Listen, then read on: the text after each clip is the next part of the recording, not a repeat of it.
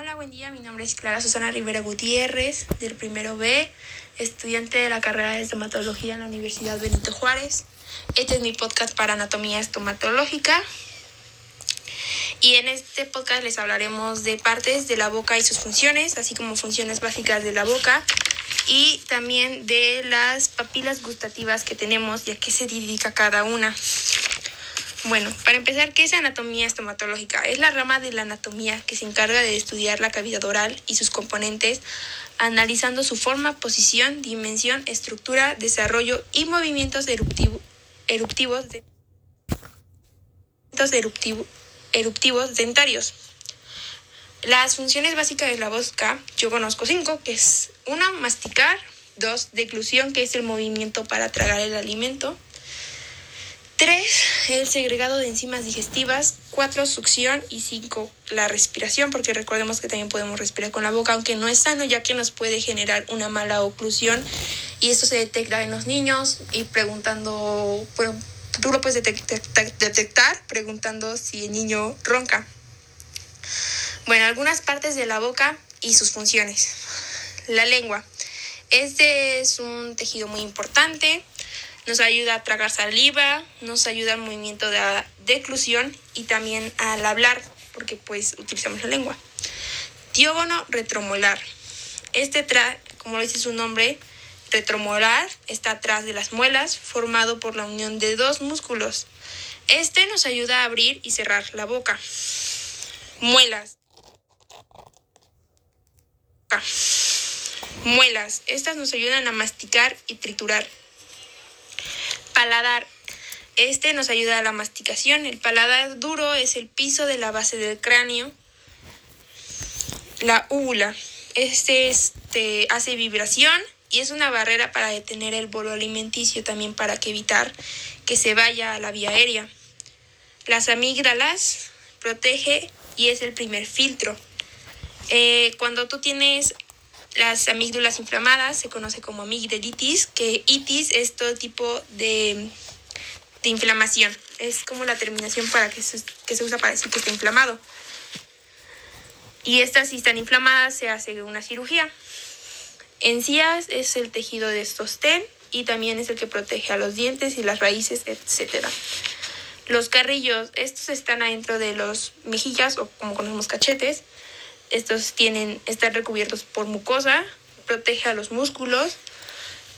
Este, la, la mucosa es saliva y es la que también nos ayuda a hacer el bolo alimenticio, o sea, es decir, une al alimento. también nos ayuda a la masticación, interviene en el proceso de la masticación. Eh, el piso de la boca.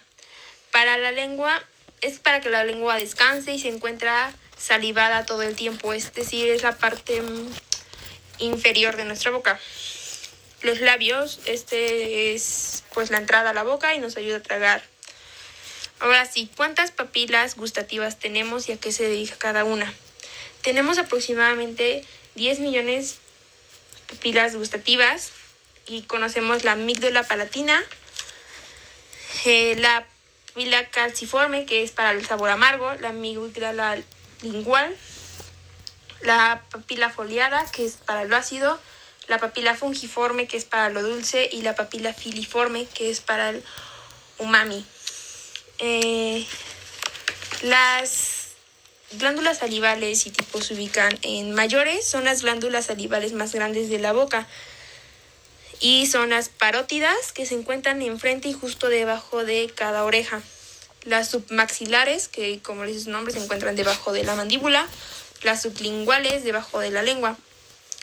También tenemos las menores, que se ubican por toda la boca y son de tamaño mucho más reducido que las anteriores. Tenemos las ginionas, las labiales, linguales y palatinas.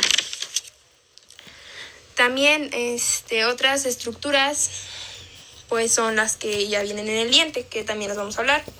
El diente es el cuerpo más duro que se halla en el maxilar y mandíbula del ser humano y de muchos animales que sirve para masticar los alimentos, así como en caso de los animales de defensa. Su estructura se basa en esmalte, dentina, pulpa dental y cemento. El esmalte es el tejido más duro y mineralizado tiene 96% mineral y 4% material orgánico. Está formado por ameloblastos, que son unas células. El cemento es el tejido mineralizado derivado de la capa ectosequimática del saco o folículo dentario que rodea el germen dentario. Está formado por cementoblastos. la dentina es el tejido que ocupa mayor parte en el diente, 50% hidroxiapatita, 35% material orgánico, 15% agua. Y está formado por odontoblastos. La pulpa dental es el tejido blando localizado dentro del diente de la cavidad pulpar y contiene el paquete nervioso. También es un tejido conectivo. El periodonto es el conjunto de tejidos especializados, encía, ligamentos, periodo dental, cemento y hueso alveolar. Agujeros apicales es el principal orificio conductor radiculares, se encuentra en las radiculares se encuentra en las, en las raíces hasta el final de la raíz y tienen un agujero que es por donde pasa el paquete vásculo nervioso. Por donde pasa el paquete vásculo nervioso. Ligamento periodontal es el que rodea el diente y separa el diente del hueso. Epitelio es esencial es para la encía. Este, también sabemos que la, el diente está formado por corona, cuello y raíz y la cámara pulpar, que la corona es debajo, está debajo de la encía, arriba de la encía y ahí se encuentra el esmalte.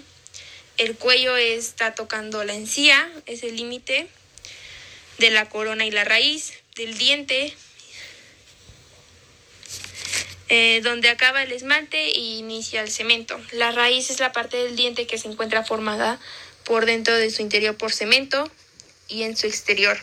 Eh, tenemos tres tipos de raíz, uniradicular, que es una sola raíz, bifurcada, que son dos, y trifurcada o multiradicular, que son de tres a más raíces.